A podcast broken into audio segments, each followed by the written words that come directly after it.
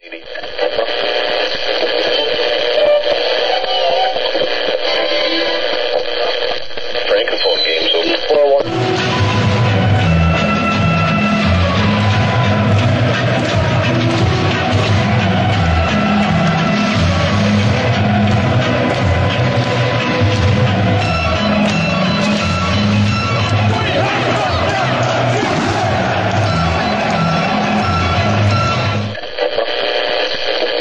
saludo amigos, Radio Chelsea número 30 y bueno, hoy nos salimos un poco de lo habitual, eh, hoy vamos a hablar de otros temas por acá por, por Radio Chelsea y para ello hoy no los habituales, no están ni Oscar ni estará Jordan, pero sí tengo un amigo que llevaba mucho tiempo, bueno, deseaba mucho tiempo invitar acá eh, a Radio Chelsea, un fiel seguidor de, de los Blues desde España, específicamente desde León, Antonio Portillo, ¿cómo estás? Muy buenas, Pedro. Muy buenas, amigos al otro lado. Bueno, bien. Ahora que han pagado la cláusula, ya, ya puedo venir ¿no? a, a Radio Chelsea también, que ya tenía ganas de, de venir a hablar contigo y, y, sobre todo, bueno, darte las gracias también por adaptarte ¿no? al uso horario, que tenemos esa diferencia y bueno, siempre es un placer poder estar aquí contigo, Pedro. Bueno, sí, no, el agradecimiento también va para ti, Antonio, por, por darnos la oportunidad ¿no? y hacer el tiempo. Eh, realmente te digo, llevas una serie de proyectos personales ¿no? que son interesantes, como, bueno, para los amigos gente, como por ejemplo eh, una cuenta, una cuenta de Twitter que llevas ahí, donde pones mucha información de la Premier y tal. También participas en Britmania. Eh, eres muy fanático a, al fútbol japonés y también tienes una cuenta dedicada a, a bueno, a, a, ese, al deporte ¿no? En, en, esa región. Y bueno, qué decir, también tienes creo que por ahí un libro, de eso estaremos hablando más adelante, etcétera. Entonces, Antonio, eh, empezando ya por los temas que tenía eh, previstos contigo para hoy, yo creo que lo primero que me gustaría hablar contigo es precisamente sobre el nombre que más se habla eh, no positivamente o, o, diría yo más, o sea, más preocupante ahora mismo en el Chelsea, que es el caso de, de Mason Mount. Han salido, bueno, eh, una serie de informaciones hace bastante tiempo ya, de que primero en una, en una instancia eh, le habían ofrecido un contrato por una X cantidad de tiempo y una cantidad de dinero y él no lo aceptó, quería algunos términos mejorados, después se desmintió, etcétera. En fin, ha sido un, realmente un, un culebrón durante bastante tiempo y bueno, lo que con certeza se sabe es que están muy alejadas ahora mismo las negociaciones del nuevo contrato de Mason y ahora mismo el Chelsea. Yo te pregunto, ¿cómo ves la situación, esta situación con Mason y cómo crees que la ha manejado el club? Bueno, yo creo que la situación de, de Mason Mount así como diría en general del Chelsea, ¿no? En, en, esta temporada de transición, en este primer año completo que, que estamos viviendo, ¿no? Sin la regencia de, de, Roman Abramovich, que está siendo tan convulso y tan con tantos cambios, tanto movimiento en el backstage también y muchos nombres nuevos, suenan muchos nombres que pueden salir también. Creo que está todo siendo un poco distorsionado, ¿no? Porque al final eh, vivimos en un, en un incendio casi constante que, bueno, los últimos tres partidos, bueno, hemos ganado, ¿no? Y, y no, y no sin sufrimiento en, en algunos de ellos. Y se está viendo una cierta mejoría, pero sí que es verdad que el aficionado del Chelsea es un aficionado que está acostumbrado a ganar, ¿no? Está acostumbrado a, digamos, a, vivir siempre bien, ¿no? Esta es la primera vez en mucho, mucho tiempo que realmente eh, nos ha afectado un poco esa incertidumbre, ¿no? Y la incertidumbre de qué es lo que puede pasar, de cómo es eh, la deriva del proyecto, ¿no? Entonces, al final creo que eso se extiende a todo. Ha pasado, ¿no? En, los últimos meses, diría yo, con con el entrenador, con Graham Potter, un entrenador que después de la salida de Tuchel parecía ¿no? que podía ser el, nombre indicado para remontar esto. Le ha costado, le ha costado y le está costando, pero, pero en los últimos partidos, insisto, estamos viendo los primeros brotes verdes ¿no? de lo que puede ser el comienzo del proyecto. Y también se ha extendido a jugadores. Y uno de esos jugadores está siendo, como bien has dicho, Pedro, Mason Mount, ¿no? Y creo que también se está, se está haciendo un poco de manera, la crítica que se está ejerciendo sobre él, en mi opinión, es un poco desmedida, ¿no? Porque sí que es verdad que no, que no está jugando bien, sí que es verdad que cuando ha salido no siempre ha aprovechado los minutos. Si bien es cierto que creo que en los últimos partidos, ¿no? Cuando ha salido desde el banquillo y ha jugado sobre todo en esa posición centrada, creo que Mason Mount eh, ha rendido bien, ha rendido lo que se esperaba. Tampoco es brillando, porque es verdad que es un jugador que no lo está pasando bien en, en cuanto a forma física, pero Ahora bien, el tema de la renovación, yo creo que a mucha gente se le está yendo de las manos eh, pidiendo la salida de Mason Mount.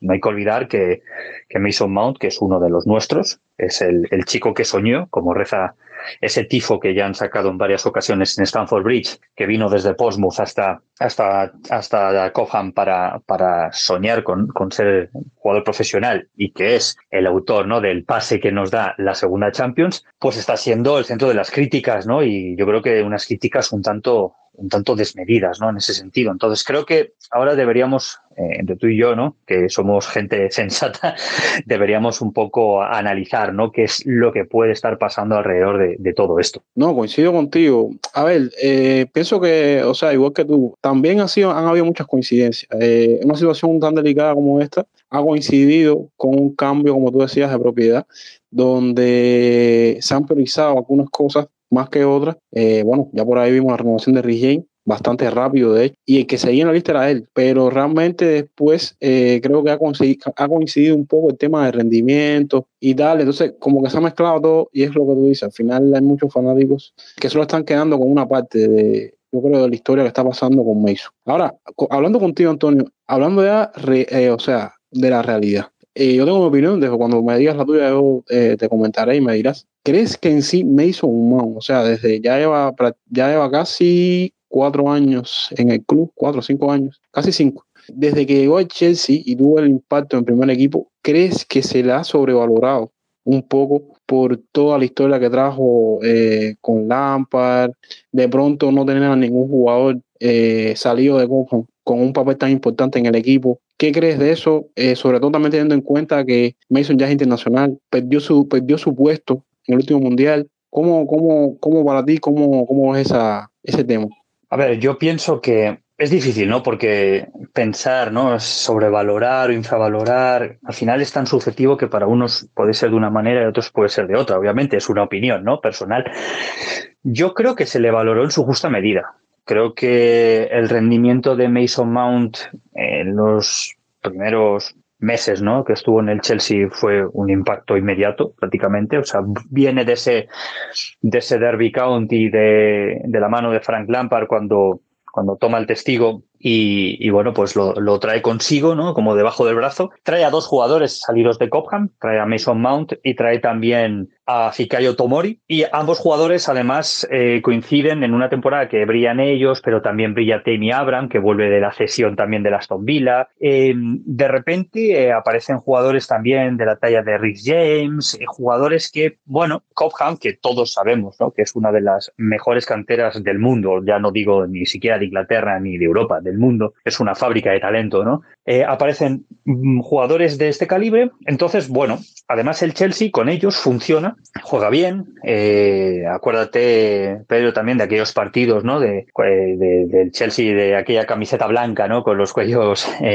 rojo y rojo y, azul, ¿no? Que iba a los campos y, y, metía tres, cuatro, ¿no? Bueno, pues el Chelsea funciona, funciona con canteranos. Y Mason Mount, junto con Tammy Abraham, yo diría que los dos juntos son, digamos, la piedra de toque de lo que la gente espera que sea el nuevo proyecto, ¿no? Que sea eh, las manos de Cobham, ¿no? Eh, queden en las manos de Cobham. ¿Quién está en el banquillo? Frank Lampard. ¿Quién está en el campo? Mason Mount. Y la gente busca paralelismos. Y es lógico que busque paralelismos. Paralelismos en cuanto a la posición, paralelismos en cuanto, obviamente, origen, nacionalidad, todo, ¿no? Ahora bien, yo creo que la gente siempre le ha tenido un poquito infravalorado por esto mismo, ¿no? Por ser jugador de Cobham, por ser eh, uno de los protegidos, ¿no? Digamos, de, de, la afición y también, ¿no? Y es lo que mucha gente le echa en cara, ¿no? Que eh, sea uno de los protegidos de la prensa en Inglaterra. Entonces, eh, Mason Mount, digamos que siempre se le ha buscado una manera con la cual atizarle. Eh, yo recuerdo al principio que Mason Mount eh, marcaba y decían, es que Mason Mount no asiste. Mason Mount comenzó a marcar y asistir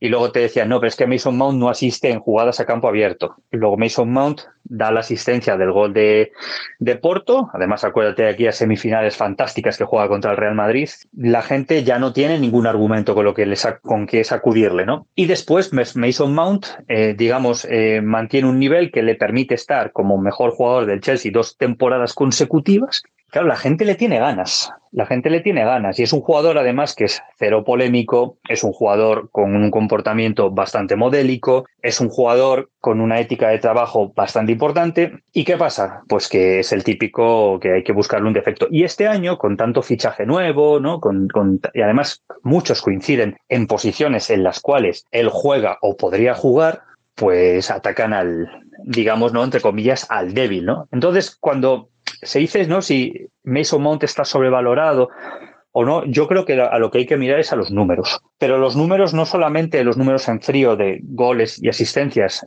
lo que creaba Mason Mount por lo menos en los dos años anteriores a los que estamos hablando ahora. Este año, obviamente, si nos centrásemos únicamente en el rendimiento que ha dado este año, obviamente no merece más de lo que le están dando ahora mismo, ¿no? Que es banquillo y minutos 20, 30 por partido. Pero me parece que la gente está olvidando ¿no? el the big picture, ¿no? La, imagen en general. Está solo mirando un punto cuando no hay que olvidar todo lo que nos ha dado Mason Mount. Y, y me duele ¿no? que una persona que, que, sangre azul y que ha sido del Chelsea toda su vida, porque es que ha sido toda su vida del Chelsea, se le juzgue tan a la ligera, ¿no? Y se le ataque de una manera que quizás a otros jugadores de, del equipo no se ha tenido tanta crítica con ellos, con un rendimiento igual de bajo o incluso inferior durante periodos muy largos en el tiempo. Bueno, eh, Antonio, hay varias cosas aquí que, que quiero debatir contigo sobre todo lo que has estado comentando, que en parte hay algunas cosas que sí estoy de acuerdo. Entonces, a ver, ahora mismo estaba aquí buscando los números de Mason. Mason prácticamente tiene 200 partidos con la camiseta blue y solamente tiene 24 años. Estoy hablando exactamente de 192 partidos disputados con la camiseta de Chelsea eh, desde que regresó, porque él estuvo cedido primero en el Vitesse, donde hizo una gran temporada, y luego en el Derby County con Lampard, y bueno, fue después que llegó a, a Chelsea. Con los números que estabas hablando, Antonio, bueno, Mason ha estado cuatro temporadas, lo, estábamos comentando ahorita. No voy a contar la, la, primera temporada porque realmente fue la temporada donde creo que fue el primer impacto que tuvo como tal en el equipo, pero las dos temporadas consecutivas, apenas en la temporada pasada es cuando llega al doble dígito de goles y asistencia. Y bueno, esta temporada está haciendo, está haciendo su temporada por mucho de lejos la que menos ha contribuido al equipo. Yo creo que, o sea, teniendo en cuenta lo que fue la temporada 2020, de 2020 a 2022, eh, Mason Mount fue, eh, yo creo que uno de los jugadores más influyentes en, en el Chelsea. Tal es así que, bueno, fue nombrado mejor jugador de, de la temporada de Chelsea eh, por dos años consecutivos.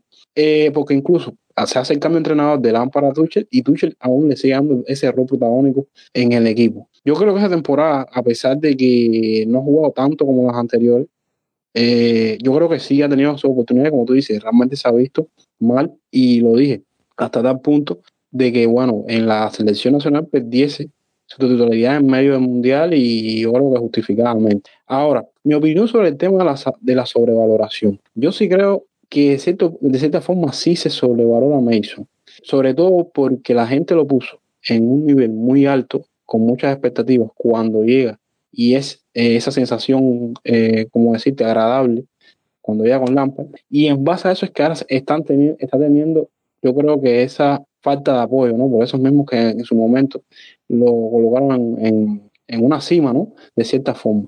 Ahora, ¿qué sí pienso? Yo sí pienso que Mason está en una edad en la cual tiene que dar el paso al siguiente nivel. Ahora mismo sí, está, está una temporada muy mala de él. Hay que ver si primero se repone y luego eso. Pero sí tiene que ir al siguiente nivel porque para mí, incluso desde que él está estuvo en su prime, vamos a hablar así, en lo que ha jugado en Chelsea, para mí se quedaba muy por debajo de las principales estrellas de la Premier, ¿sabes? Es un jugador que sí, disputaba muchos partidos, pero un jugador que, como tú decías, la mayor parte de sus construcciones de gol la hacía a balón parado. Un jugador que aparecía mucho en determinados partidos, pero muchas veces se apagaba en otros. Entonces, esa, inestabilidad yo creo que es lo que debe, creo, eh, crecer como jugador para ir al próximo nivel. Ojo, no estoy, te digo, no estoy diciendo que, a mí eh, Mason no, no me parezca un, buen jugador, un gran jugador, pero sí pienso que necesita, eh, sobre todo porque pienso que tiene las las cualidades para hacerlo. Trabajar en estas cosas de la constancia para ir al siguiente nivel. Yo recuerdo, me recuerdo mucho cuando, bueno, yo creo que el último jugador que tuvimos que tuvo de cierta forma en este estado de, de todas las temporadas, tú sabes que tenía un jugador que en cualquier momento iba a ser constante, fue en Hazard. Y yo creo que todavía estamos faltos de eso. Incluso creo que es el mejor momento para destacar y dar un golpe sobre la mesa teniendo en cuenta de que se están, como tú dices, eh, ocurriendo muchas cosas en el club y al final eh, ahora mismo no hay una figura central por toda la inestabilidad que hemos tenido en la temporada y, y tal. Yo espero, yo espero que, que realmente su situación se resuelva. Realmente, a mí, por supuesto, me gusta que los jugadores de la cantera tengan impacto. Hay que tener en cuenta, eh, Antonio, que lo decías, de cierta forma, Copan siempre ha sido de las mejores canteras del mundo, pero hay que decir que el impacto que estaban teniendo los jugadores salidos de la cantera, cuando llega Mason, no estaba siendo el más óptimo, porque hasta, hasta ese momento creo que los últimos dos jugadores que habían tenido impacto en el primer equipo en aquel momento eran eh, Rubén Lostucci, que ya no es aquel Rubén Lostucci que fue una sensación, y Carlos Hudson hoy, que a día de hoy está cedido en el Leverkusen y todo parece indicar de que va a regresar y realmente no, no ha lucido como debería lucir. Entonces, yo creo que te digo, por ese, por ese hecho, creo que se depositó mucha fe en Mason y, y, muy, y por eso es que muy rápido se la están quitando. Creo que Mason, si me preguntas, está ahora mismo en una posición en la cual tiene que, que paso al frente. Creo que también hay que apoyarlo de cierta forma. Yo no creo que Graham Potter lo haya relegado totalmente. Yo creo que él le ha dado su oportunidad, pero realmente con el nivel que estaba mostrando ha tenido, no le ha quedado remedio que, que dejarlo en el banco porque realmente no estaba aportando, pero ya yo creo que quizás ese borrón y cuenta nueva podría ser, si todo eh, sale bien con el tema de renovación, podría ser la temporada que viene y, bueno, estar en, como te dije, en un, en un siguiente nivel. Antonio, una, una, pregunta rápida que tenía fuera del libreto. No sé si consideras, eh, con miras al futuro, que la solución de Mason podría estar en, una, en otra posición diferente a la que juega actualmente en el Chelsea. Teniendo en cuenta todos estos nuevos jugadores que están sonando para el Chelsea, todo lo que ha llegado, no sé cómo ves eso. Pues esa es buena, esa es buena, porque yo siempre he pensado que Mason Mount necesita un poco más de polivalencia, ¿no? A la hora de, de desarrollar su juego, ¿no? En un Chelsea, por ejemplo, con Frankie Lampard jugaba más, más o menos, ¿no? Más o menos en esa posición de 10 con Thomas Tuchel lo vimos también en esa posición y también lo vimos muchas veces tirado a banda, que en algunos partidos brillaba en exceso y en otros partidos se apagaba el mismo, ¿no? Chocándose contra la línea de cal. Yo creo que Mason Mount le vendría bien. A ver, ¿qué posición le podría venir bien a Mason Mount? Yo, sinceramente, creo que la mejor posición que le puede venir a Mason Mount es el centro del campo. Centro del campo puro. Eh, una posición, pues quizás a lo mejor eh, cerca de Enzo, en algunos partidos, e incluso en partidos a lo mejor en los cuales, eh, mmm, digamos, la exigencia sea un poco menor, ¿no? Poder tirar de un Mason Mount en esa posición. Pero está claro que con la llegada futurible, ¿no? De, de Nkunku, porque yo me baso en absolutos, ¿no? Eh, yo, Félix, no sé si va a seguir la, la, temporada que viene. Yo no apostaría que vaya a seguir, por lo menos por ese precio que, que piden ahora mismo, se dice. Pero llega en Kunku y en Kunku es una apuesta muy, muy fuerte de futuro. Entonces, si llega en Kunku, imagínate, ¿no? Llega un 9, un 9 puro, un Osimen, por ejemplo, o un Blaovic, nos encontraríamos con que otro jugador que es Kai Havertz también estaría ¿no? peleando por esa posición. Entonces parece que está claro ¿no? que, que el bueno de Mason necesita o ceñirse al mediocampo o ceñirse a una posición de banda del estilo, a lo mejor, eh, ¿vale? Por así decirlo. Tipo de jugador de banda que, sin ser excesivamente rápido, puede servir buenos balones al, al área. De ese, de ese estilo, porque si no va a ser muy complicado. La, la plantilla del Chelsea ahora mismo está sobrepoblada, eso está claro. O sea, ahora mismo la plantilla del Chelsea necesita sacar mucha gente, primero y fundamentalmente por el tema de gastos, de, de salarios, y después en cuanto al tema de posiciones. Hay posiciones que están sobre, sobrepobladas y hay posiciones que están bastante cojas, ¿no? Entonces hay que intentar encontrar ese equilibrio y, y sobre todo los jugadores que, que se quieran quedar, ¿no? En, que no tengan un rol completamente definido van a tener que ponerse las pilas, ¿no? Eh, pero mientras hablabas antes, eh, estaba yo pensando, ¿no? Porque Mason Mount también es, un, es una persona, ¿no? Que, bueno, si ves los, los vídeos, ¿no? De, que han subido sobre él en, el canal de, oficial del Chelsea en YouTube, hay uno que es el, como el camino, ¿no? Que siguió Mason Mount hasta que llegó pues digamos, al máximo nivel con el Chelsea y se le ve una persona eh, que yo no diría que es una roca, ¿no? En cuanto al tema mental. Me parece que es una persona que vive muy bien con los elogios, pero que vive muy mal con la crítica excesiva, ¿no? Y cuando decías, ¿no? Lo de que es complicado ponerle al mismo nivel que las estrellas de la Premier, a las estrellas de la Premier, creo que ese paso es fundamental. Porque si te das cuenta, además, Pedro, eh, la temporada mala suya coincide con el año en el que tiene que renovar. Entonces, eh, yo creo que ese nerviosismo, ¿no? Ese afán por querer, pues digamos, agradar. Hay veces que eso juega en tu contra. Y creo que Mason lo que necesita es tranquilidad y quizás, quizás, ¿no? La, la, tranquilidad que necesita para volver por sus fueros es la de una, una firma, ¿no? Eh, en, en estampar la firma en ese contrato, en el nuevo contrato y a partir de ahí empezar a construir. Yo por eso coincido contigo, ¿no? En eso. Yo, a ver, me gusta mucho Mason Mount porque los partidos en los que jugaba muy bien Mason Mount era un jugador muy definitivo, ¿no? Coincido contigo en que había partidos en los cuales no aparecía, pero es que hay muy pocos mediapuntas, ¿no? Que aparezcan con consistencia partido tras partido tras partido, porque es una posición muy puñetera. Es una posición en la cual si te encuentras a defensas abiertas o a defensas lentas, a defensas que no sepan cubrir muy bien los espacios, un buen 10 se pone las botas, pero cuando encuentra defensas, las de élite, ¿no? Una defensa bien plantada, una defensa muy marcaje al hombre y tal, ahí ¿no? es cuando tienes que, que dar el do de pecho y a Mason Mount había partidos en los que le costaba un montón dar ese do de pecho.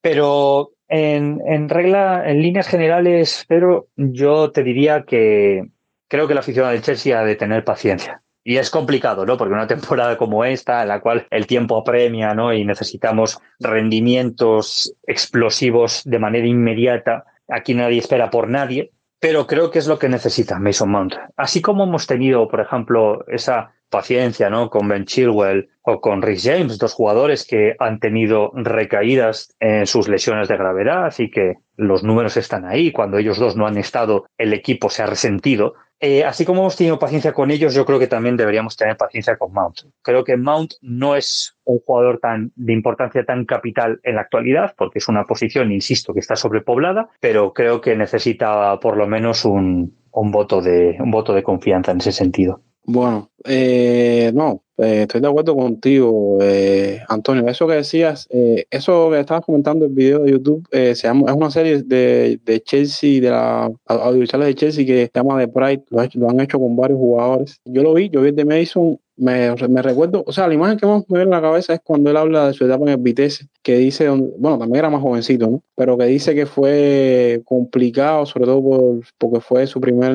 viaje al extranjero y, que al principio no jugaba, pero un buen día lo pusieron y bueno, pues se fue ganando el puesto.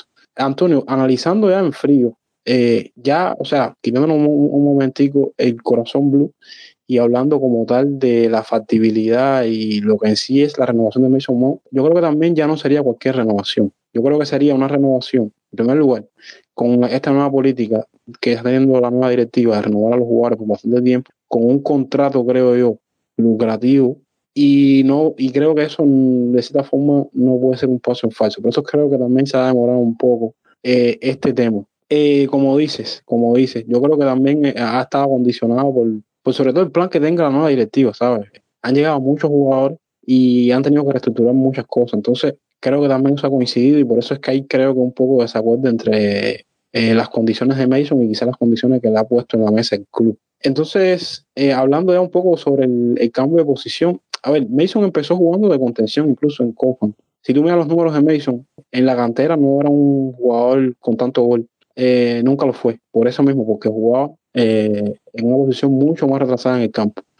Ahora, lo que pasa es que ahora en esta plantilla nueva tienes a Enzo Fernández, que yo no diría que es el mediocampista más defensivo, cumple mucho, bastante bien, es muy completo, pero no es su vocación. Entonces quizás poner a Mason al lado de él, no sé si afectaría mucho eh, el retroceso del equipo. Tendría que hacer una adaptación muy perfecta y yo creo que No, no, por lo menos no la veo, no, lo no la veo, no la veo tan así.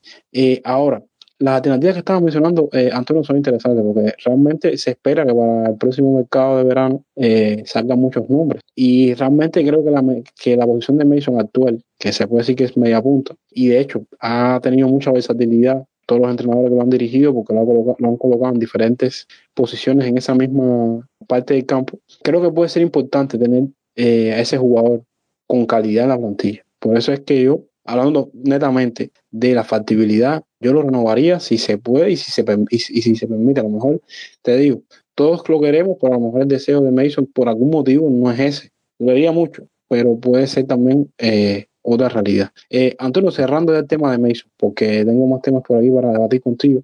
Resumiendo un poco, ¿qué perdería el Chelsea si Mason se va?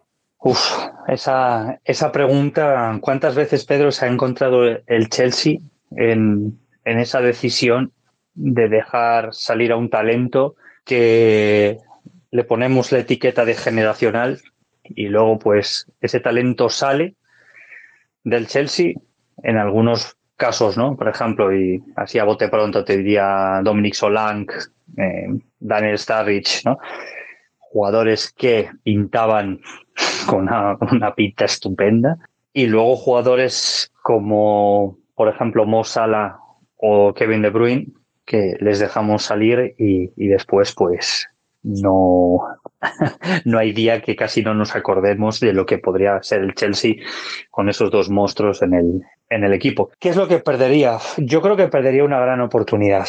El, el Chelsea tiene un jugador con una calidad contrastada, eso está claro. Quizás el problema, insisto, es mental más que de, más que de calidad futbolística, que no es un Top 10 mundial, bueno, eso ya lo sabemos, pero es que cuántos jugadores actualmente podríamos decir que son top 10 mundial. Es que habría que rehacer la lista, ¿no? De ahora que quizás eh, con Cristiano fuera de, los de los grandes circos, eh, con Messi eh, en Francia que ha vuelto a ser otra vez eliminado con el PSG en la, Champions, ¿no? A pesar de que la calidad sigue ahí, ¿no? Pero haciendo una lista fría, ¿no? De, top 10, Mason Mount no estaría. No estaría ni incluso a su mejor nivel, ¿no? Entonces, lo que, lo que creo que el Chelsea se está planteando ahora es lo mismo que has dicho tú, ¿no? ¿Qué es lo que perderíamos si nos deshacemos de él? Porque está claro que el Chelsea quiere darle pasaporte, ¿no? A varios miembros de la plantilla. Está claro, ¿no? Por ejemplo, los Pulisic, los Ziyech, incluso Lukaku, ¿no? Que en, el día de hoy hemos recibido la, la noticia que ya veremos cómo es, si es positiva o completamente negativa, de la vuelta de Romelu Lukaku, ¿no? Que quizás puede ser un buen ejemplo porque Romelu Lukaku en el Chelsea ha sido completamente lo contrario a lo que esperábamos, ¿no? Pero cuando no ha estado en el Chelsea es una bestia. Cuando fue West Bromwich Albion era una bestia, en el Everton era una bestia, en el Manchester United se vino un poquito abajo, pero mantuvo una consistencia, luego se fue al Inter y es una bestia, y llega al Chelsea otra vez y nos hace la entrevista esa en, en Sky Italia durante las Navidades, en el momento encima en el cual justo coincide con las lesiones de Chilwell y con la lesión de Rhys James, el equipo se viene abajo, viene la mala racha de resultados, todo se acumula y bueno, ¿no? Pues Lukaku se comete en el príncipe de las tinieblas para la afición blue. Yo creo que es ese, ¿no? Es el, el, la decisión está entre si lo renovamos o no lo renovamos, si lo renovamos y es un Lukaku, entiéndaseme, ¿no? La, la expresión, o si no lo renovamos y es un De Bruyne. Ahí es donde está el problema. Es muy joven.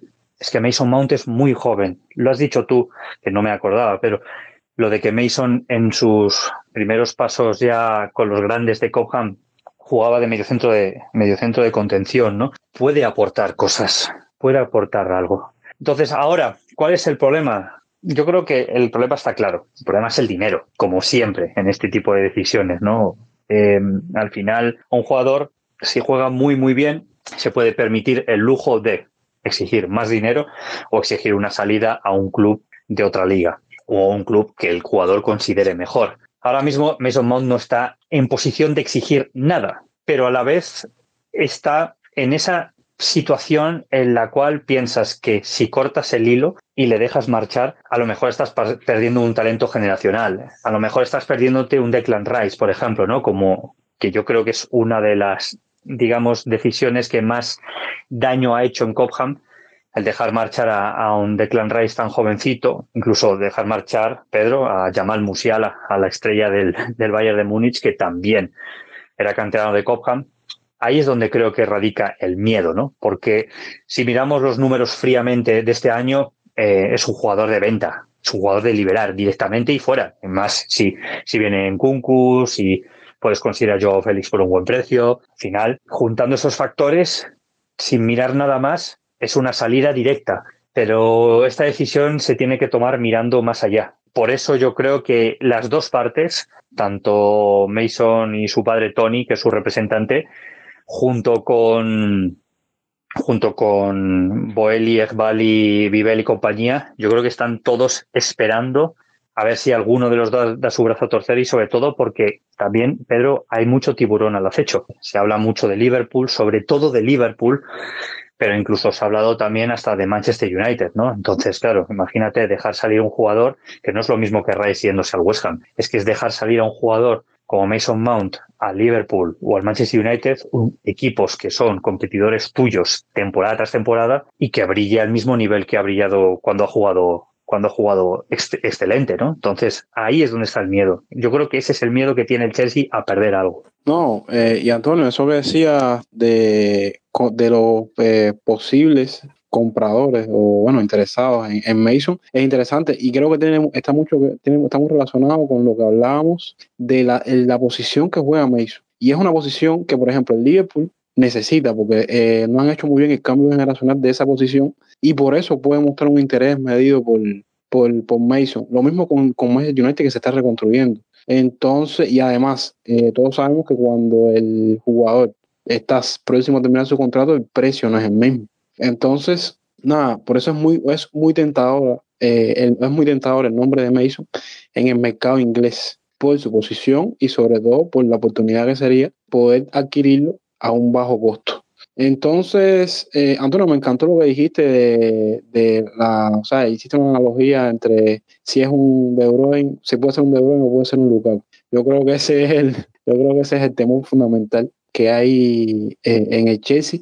Como mismo te dije, lo del tema de la posición, yo creo que igual puede ser importante para el Chelsea en ese aspecto también. Entonces, nada, yo creo que lo que nos queda con Mason es esperar, eh, ver qué pasa. Te faltó por ahí decir también los ejemplos de Tomori y Tammy Abraham también ahora que cuánto se criticaba, eh, porque también era un jugador inestable de cierta forma y se ha mantenido estable en la Roma, por ejemplo. Eh, y bueno, qué decir de Tomori, que para mí ni mucho cuando se fuera el peor central del equipo, pero bueno, el destino quiso que fuese así, así que ya no podemos lamentarnos de eso. Eh, entonces, Antonio, nada, yo creo que sería, bueno, lo habría es que esperar.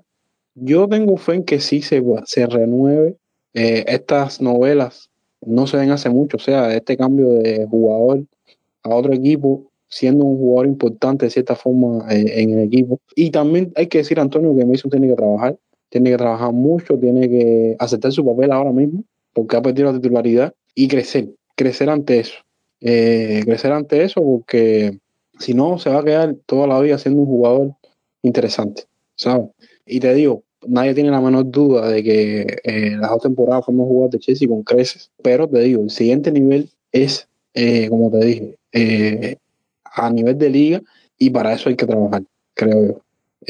aprovechar todas sus oportunidades y tal y, ver cómo puede encontrar de nuevo su mejor versión. Entonces, Antonio, el segundo tema que traigo hoy es otro tema que está bien caliente y es el tema de la capitanía de Chelsea con esta nueva generación. Aspilicueta en teoría se había quedado para hacer ese, tener ese rol, por supuesto, mantenerlo y hacer esa transición, pero la realidad es que Aspilicueta eh, prácticamente ya no juega y después de la lesión que tuvo por la conmoción cerebral en, el partido contra Southampton, eh, bueno, también ha estado ausente bastante tiempo eh, y ahora viene un parón internacional, entonces más tiempo va a estar eh, fuera. Te pregunto, Antonio, ¿a quién tú ves ocupando este rol de capitán en esta nueva generación y a quién no?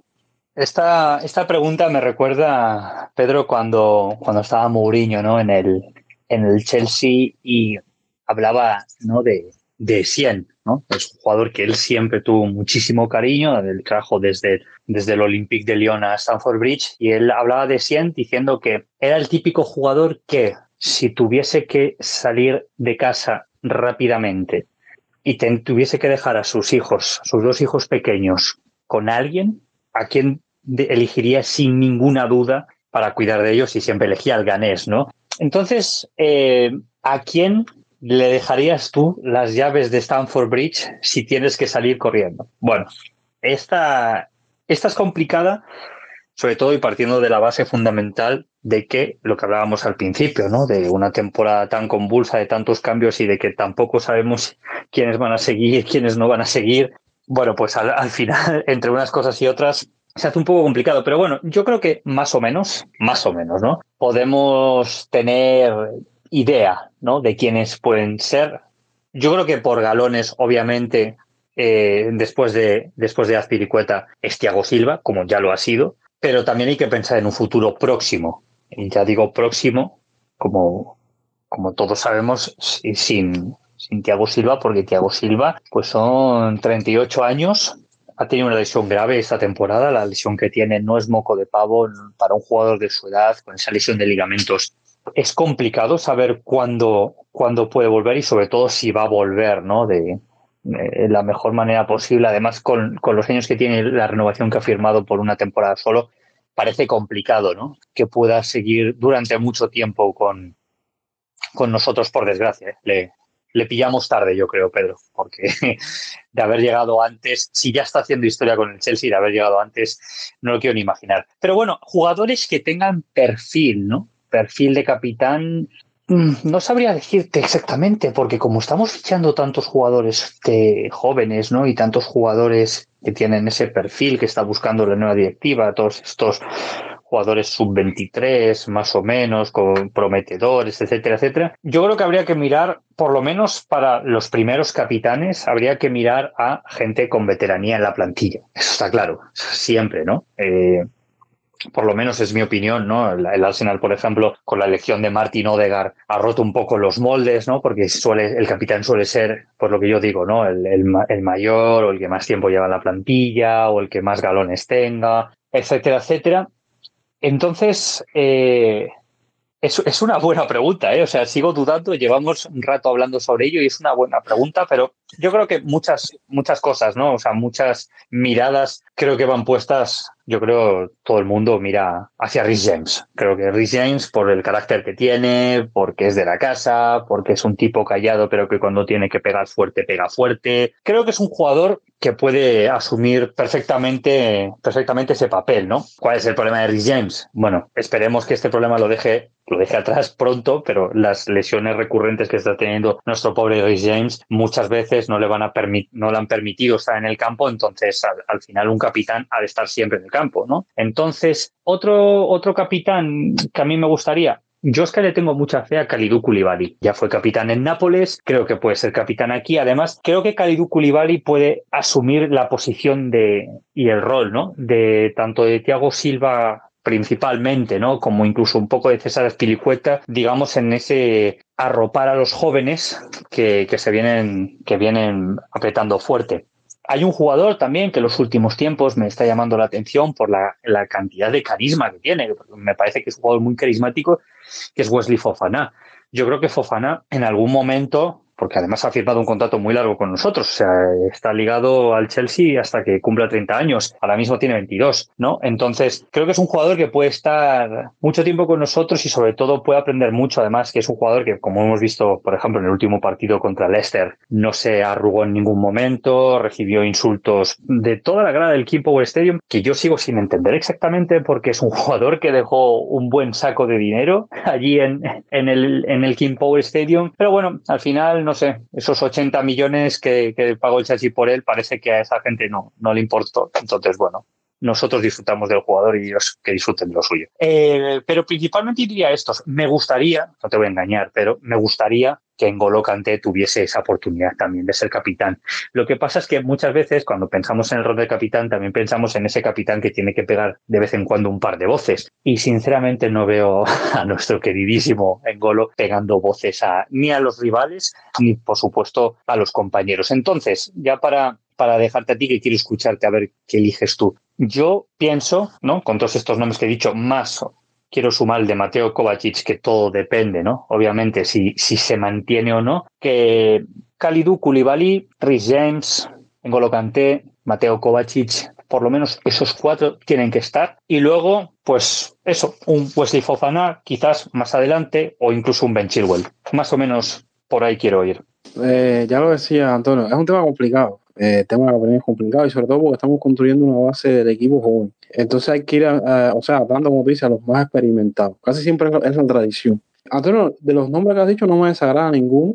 Eh, a mí me ha sorprendido mucho Koulibaly, se ha repuesto mucho desde un inicio convulso cuando tenía que hacerlo, porque Teo Silva salió por la lesión, como estabas comentando. Yo te voy a decir dos nombres diferentes, eh, bueno, o sea, ser repetitivo. El primero que voy a poner en la mesa es el último que acabas de decir, que es Ben Chigwell. Ben Chigwell sufre quizás lo mismo un poco que Rich James con el tema de las lesiones, pero es un jugador que la actitud que le, que le he visto y sobre todo en los momentos complicados me hace, o sea, me hace, no me hace verlo con malos ojos, En los últimos partidos creo que es uno de los jugadores que más enchufado ha estado en la plantilla y me sorprende porque él estuvo bastante tiempo lesionado, recayó de nuevo la Champions al principio de este año y regresó a un nivel que se, lo siente el equipo. A lo mejor ni siquiera es su nivel más alto, pero se siente el equipo cuando él está ahí. Y es un jugador, no sé, es un jugador que a mí me está dejando muy buena sensación. Ojalá que no sea cierto ese rumor de que se va del sitio, tal, porque creo que todavía él es el dueño de esa posición en el equipo. Y el otro nombre,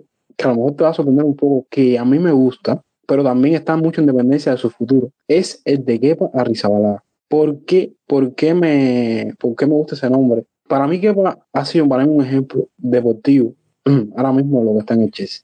Un hombre que estuvo condenado por un año y medio y ha regresado en el momento adecuado y a un gran nivel. Eh, un, hombre que ha, ha, recibido muchas críticas a lo largo de su estado, o sea, de su etapa en el Chelsea, incluso empezando bien eh, con el equipo. Y te digo, a mí estas historias de, de cierta forma de reivindicación a mí siempre me llaman la atención y creo que él, eh, yo creo que puede serlo con sobra, puede ser un nombre interesante. Y, ah, y completándote lo de Chigwell, Antonio, hay otra cosa que a mí me llama la atención de él y es, si te das cuenta, en las redes sociales de Chigwell, él prácticamente se da bien con todos los jugadores. Llega un nuevo jugador al, equipo y tú ves al chico metido en la foto. Eh, y entonces eso también yo creo eh, que es importante, ¿sabes? Que sea un jugador empático, que sea un jugador que le dé la acogida. Eh, yo creo que ahora mismo creo que es, yo creo que lo que mejor se lleva con Mudri, por ejemplo. Y creo que eso lo tenía también un poco Jorginho, que era el anterior capitán. Entonces por ahí, y bueno, lo que sucede también, Antonio, realmente no quiero decirte mucho el tema es que se ha caído el nombre de Mason Mount precisamente por lo que está viviendo actualmente. Pero el candidato era él. Eh, luego, bueno, ha pasado todo esto y, realmente ahora mismo uno, uno, lo contempla como un candidato potencial. Eh, por ahí están mis candidatos. Es una decisión difícil, pero como tú dices, es una decisión que hay que tomar porque el futuro del equipo va prácticamente la, temporada que viene, ¿sabes? Entonces, hay que ver. Eh, ¿Sabes? También me gustaría, ya esto es un poco fuera de contexto, ¿no? por ejemplo, algunas de estas figuras que sí son líderes de el mismo Diego Silva, a mí me gustaría que tuviera algún papel de alguna forma en el club cuando se retire o cuando salga de Chelsea, no sé, porque creo que al final el capitán también no tiene que estar todo el tiempo en el campo. Yo sé que, es importante, pero quizás puede estar en, otro lugar, no sé. Es una especulación que tengo ahí con, el tema de la capitanía. Entonces, eh, Antonio, ya cerrando un poco, porque realmente creo que ha sido una, una conversación muy amena. Eh, ya esto es fuera de dos temas Chelsea y tal, y tal. Esto es un poco un tema topic que traigo. Eh, decía en el inicio que tienes una inclinación grande por la cultura asiática, específicamente por la cultura japonesa. Bueno, sabes hasta japonés, eh, interesante. Entonces yo te quería preguntar si tú conoces, ya a modo de curiosidad, o tienes conocimiento de algún antecedente de jugador blue que pertenezca o sea cercano a esta región o a esta cultura. Bueno, sí, la verdad es que es un gusto muy particular que tengo ¿no? sobre, sobre Japón. Desde, desde muy pequeño, principalmente me llamó la atención la, la historia, ¿no? Siempre los samuráis y todas estas cosas que a mí como apasionado de la historia que siempre he sido, pues es un país que es muy, muy rico en historia y sobre todo tiene una historia muy convulsa de, de guerra, de, guerras en el interior, de guerras civiles y eso. Entonces, al final es, es un país que, que, me, que me sedujo mucho y sobre todo también me gusta mucho su paisaje, su naturaleza, su cultura, bueno, en general todo, y al final, pues unas cosas y otras llevan a que juntas, ¿no? Japón con el fútbol y, bueno, pues ahí surgió también mi idea de, de la cuenta que la que estoy ahora centrado, que es Balón de Japón, que es una cuenta especializada en fútbol japonés, ¿no? De lo que sucede en las ligas japonesas y con los jugadores japoneses que están fuera de sus fronteras. Pues cuando me preguntaste esto, eh, Pedro, me llevé un poco, no por esta parte, me llevé un poco chasco, porque realmente no tenemos jugadores de estos países, ¿no? Cuando digo estos países, digo Japón, de Corea, de, esta zona. Tenemos, si podemos contarlo, ¿no? Como, como país predominante, ahora que forman parte de la Confederación Asiática, aunque yo creo que geográficamente no son asiáticos, pero bueno, eso ya será una, una discusión que le, que le tocará a los geógrafos, ¿no? Pero, pero, australianos hemos tenido cuatro en el equipo, ¿no? Hemos tenido a Mark Bosnich, hemos tenido a Ernie Campbell, hemos tenido a Anthony Potrak y el último, que yo creo que es uno de los más reconocidos, es Mark Schwarzer, el, portero que, vino de, desde el Fulham, que en la época de, de Mourinho lo tuvimos.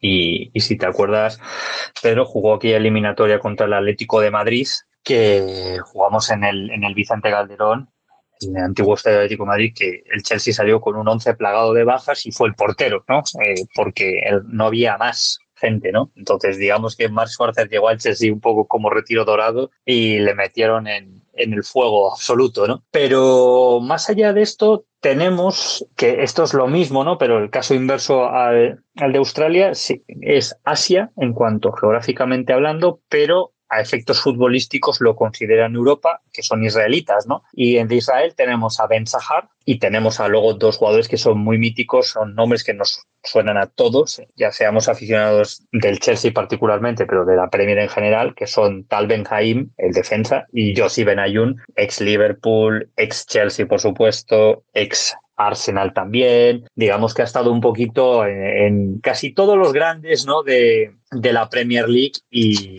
y bueno, pues eso, digamos que es uno de los jugadores así más reconocibles, ¿no? De esto. Y luego también, bueno, también jugó en West Ham. Yo creo que jugó menos en Tottenham, creo que jugó en todos los equipos de, de Londres. Y porque jugó también en Queens Park Rangers, ¿eh, Pedro? O sea, es que es para, es para flipar, ¿no? Ha estado en todos. Pero luego, de la zona de la que estábamos hablando al principio, así más cercana, tenemos dos jugadores nacidos en Inglaterra, pero de ascendencia filipinos, que son dos hermanos precisamente y se llaman James y Phil John Husband, joven marido, uno centrocampista, el otro delantero, y precisamente se retiraron a raíz de la, de la pandemia del COVID, se retiraron uno por lesión y el otro porque, bueno, después de la liga en Filipinas creo que estuvo parada incluso más de un año, y el jugador, bueno, pues se cansó un poquito de esperar y pasó a la reserva, como quien dice, y es uno de los jugadores que más goles ha metido con la selección de Filipinas, así que bueno, pero son jugadores sobre todo estos dos, ¿no? Que no llegaron nunca al... Son productos de Cobham, lo que hablábamos antes, ¿no? De la, de la cantera de Cobham, pero no son jugadores que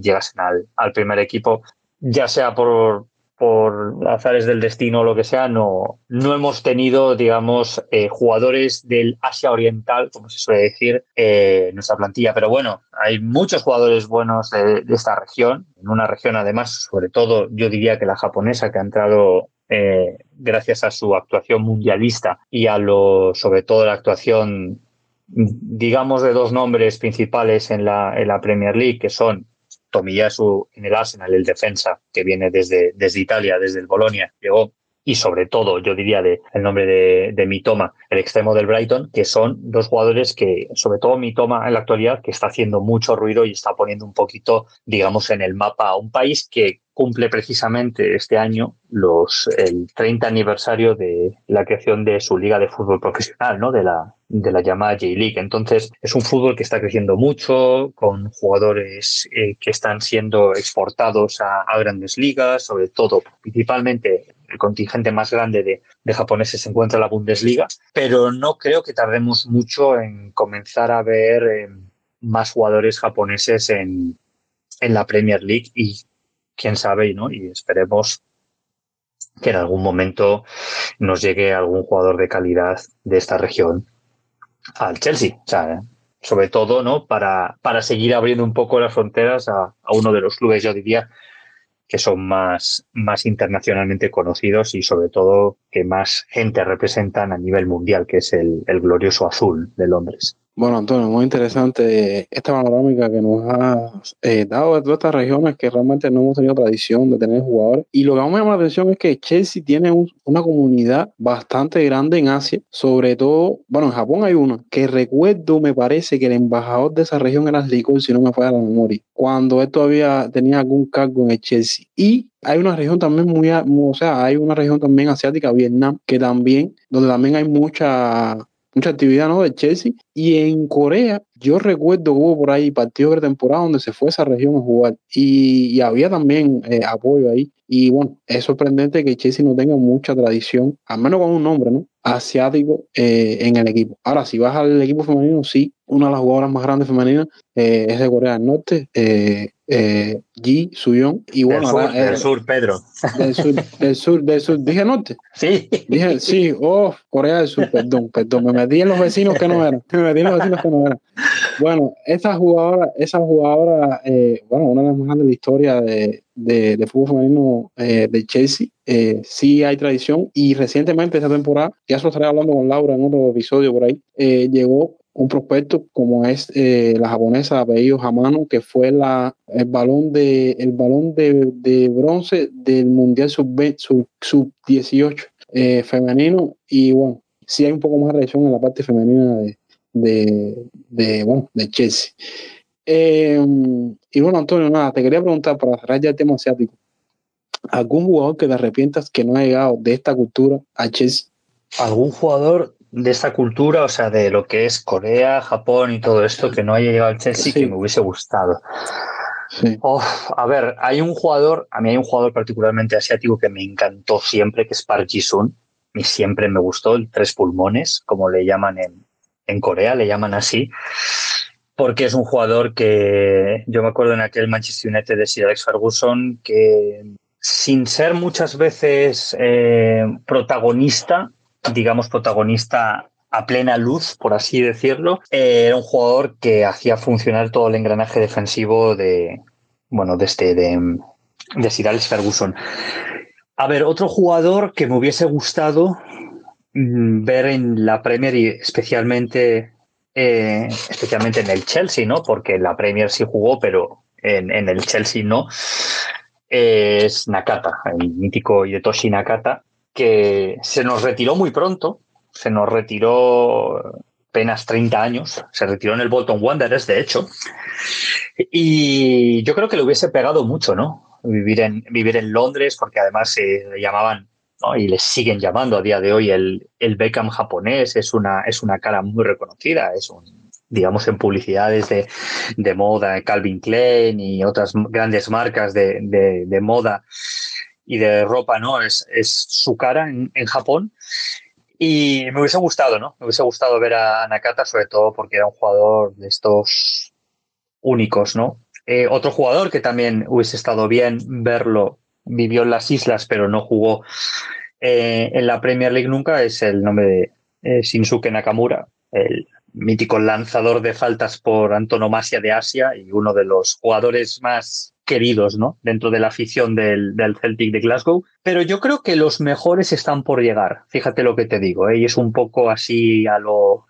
será muy, muy poético, pero es un fútbol que está creciendo mucho y no solamente Japón, del cual soy más especialista, ¿no? Pero también en Corea están saliendo muchos jugadores. En el último mundial sorprendieron también en, esa, en ese último partido de la fase de grupos. Y yo creo que eh, se nos va a quedar los Mitoma, los Min Son, se nos van a quedar cortos y creo que vamos a llegar a un momento en el cual vamos a ver muchos porque son gente que es muy trabajadora, gente que pone mucho empeño al, a esforzarse, a esa filosofía que tienen de trabajo, ¿no? De si haces una cosa la tienes que hacer bien y la tienes que hacer dando el 100% de lo que tienes. Entonces, creo que veremos más en el futuro. Hombre, no sé si en algún momento veremos a Miura, al mítico Kazu Miura, que con 56 años ha firmado por el Oliveirense, ¿no? De, de segunda división portuguesa y es el jugador más longevo en activo de la historia. Le tengo viviendo aquí, Pedro, a, a 300 kilómetros de mi casa, en coche.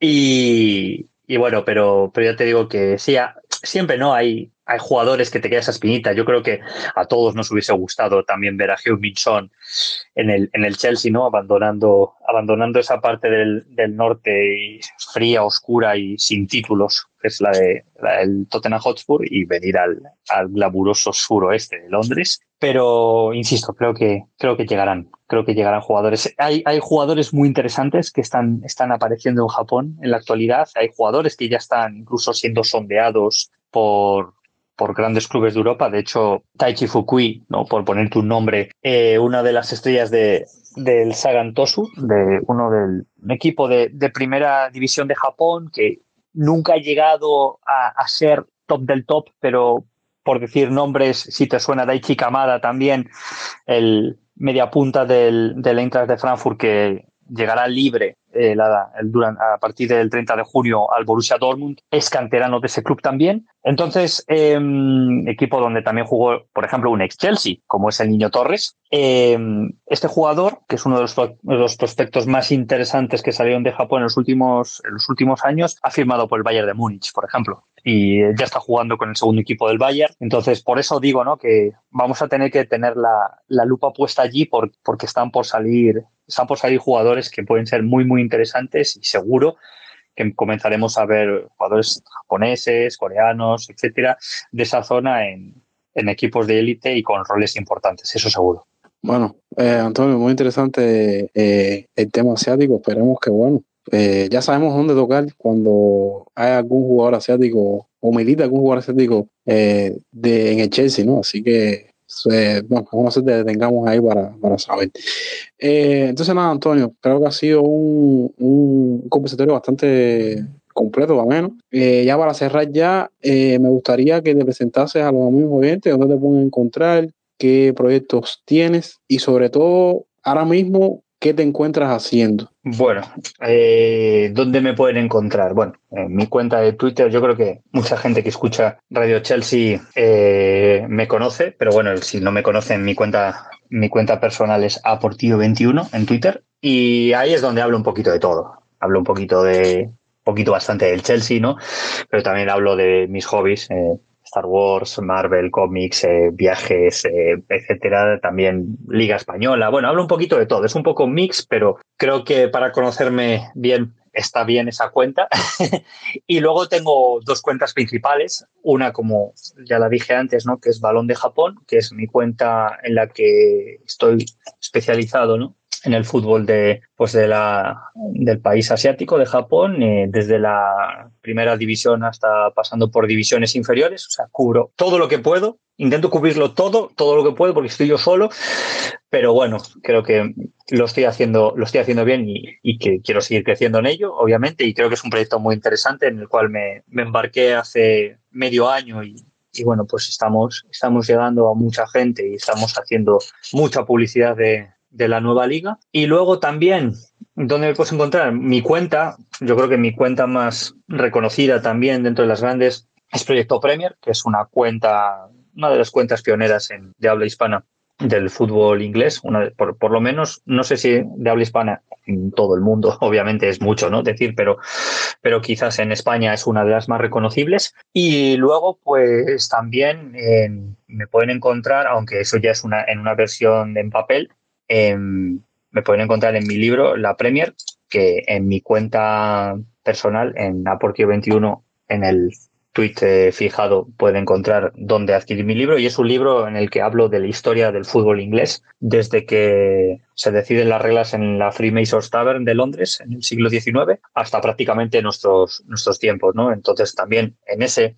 libro también tengo dos capítulos, uno completo y luego otro en el que hago bastante hincapié a la historia del Chelsea, en el que hablo completo del Chelsea sobre Peter Osgood, el rey azul, el rey de Stamford Bridge, y luego en otro en el que hablo sobre todo de cómo funcionan las canteras en Inglaterra y especialmente hago mucho hincapié en lo que es Cobham porque es uno de los grandes ejemplos de, Inglaterra.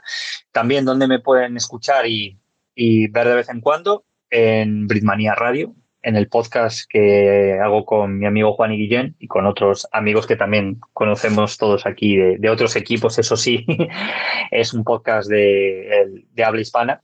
Yo creo que el único podcast de habla hispana que hay ahora eh, sobre, la, sobre la Premier League, Championship, etcétera, o sea, hasta Escocia cubrimos. Y bueno, pues creo que creo que no se me olvida nada. Si a alguien le apetece, le doy mi, mi PayPal y que me, que me dé una propina, si quiere, pero, pero Pedro, hasta ahí, nada, antes de despedirme, muchísimas gracias por, por haberme invitado y, y sobre todo, insisto, ¿no? Como dije antes, por haberte adaptado a mi uso horario y nada, y esperemos que, que todas estas cosas de las que hemos hablado, bueno, nos lleven al Chelsea a buen puerto y, y sobre todo que a final de, temporada estemos celebrando por lo menos la clasificación en una competición europea, que no estaría, no estaría nada mal. Así que nada, un, un fuerte abrazo, te mando y cuando quieras, la siguiente, cuando quieras. Ya sabes que aquí estoy para, para ti y para el resto del equipo de Radio Chelsea. Bueno, nada, Antonio, eh, muchas gracias a ti por, te digo, dedicar el tiempo. Eh, te digo, una persona multifacética de cierta forma. Eh, de ahí tiene sus cuentas, amigos, todo, todo es interesante. Así que pueden seguirlo donde, donde deseen. Eh, Antonio es de León, lo dije. Lo curioso no es eso, lo curioso es que según me contó, eh, la novia actual de Kepa es también de esa región. Incluso Kepa también jugó en el equipo regional de esa región española. Es una otra curiosidad relacionada con Antonio que dejo ahí. Sí, la, su chica es de aquí y Kepa jugó en el equipo rival enemigo acérrimo del equipo de León, que el equipo de León se llama Cultura Leonesa, que por cierto tuvimos un, un jugador japonés y también tuvimos a un Premier League, que es en mi, en buen día, el jugador del, del, Aston Villa, y él jugó en la Deportiva Ponferradina, que es el, el rival nuestro. Así que, fíjate, si hay, si hay enlaces, ¿no? Y sobre todo también tuvimos a un fisio, José también, que estaba con el primer equipo y es de aquí, de León también. Así que bueno, fíjate, al final el león azul y el león rojo del, del, de mi ciudad, ¿no? Pues al final se han encontrado a medio camino. Estaba destinado, estaba destinado, Antonio, estaba destinado. Así que nada, eh, me alegra mucho, me alegra mucho que haya un vínculo más allá de, bueno, de, de bueno, de, de, del azar de la vida, ¿no? Así que nada. Eh, y bueno, nada, amigos, esto ha sido todo por hoy en esta emisión de Radio Chelsea. Eh, como siempre digo, manténganse al tanto de nuestras redes sociales, siempre sacamos información novedosa ahí. Este episodio es un episodio especial, un episodio que deseaba hacer hace bastante tiempo. Cuando los resultados lo permitieron, fue que pudimos hacerlo y bueno, aquí está. Así que nada, nuevamente gracias Antonio eh, y ustedes amigos, nos vemos en la próxima emisión. Un abrazo, chao.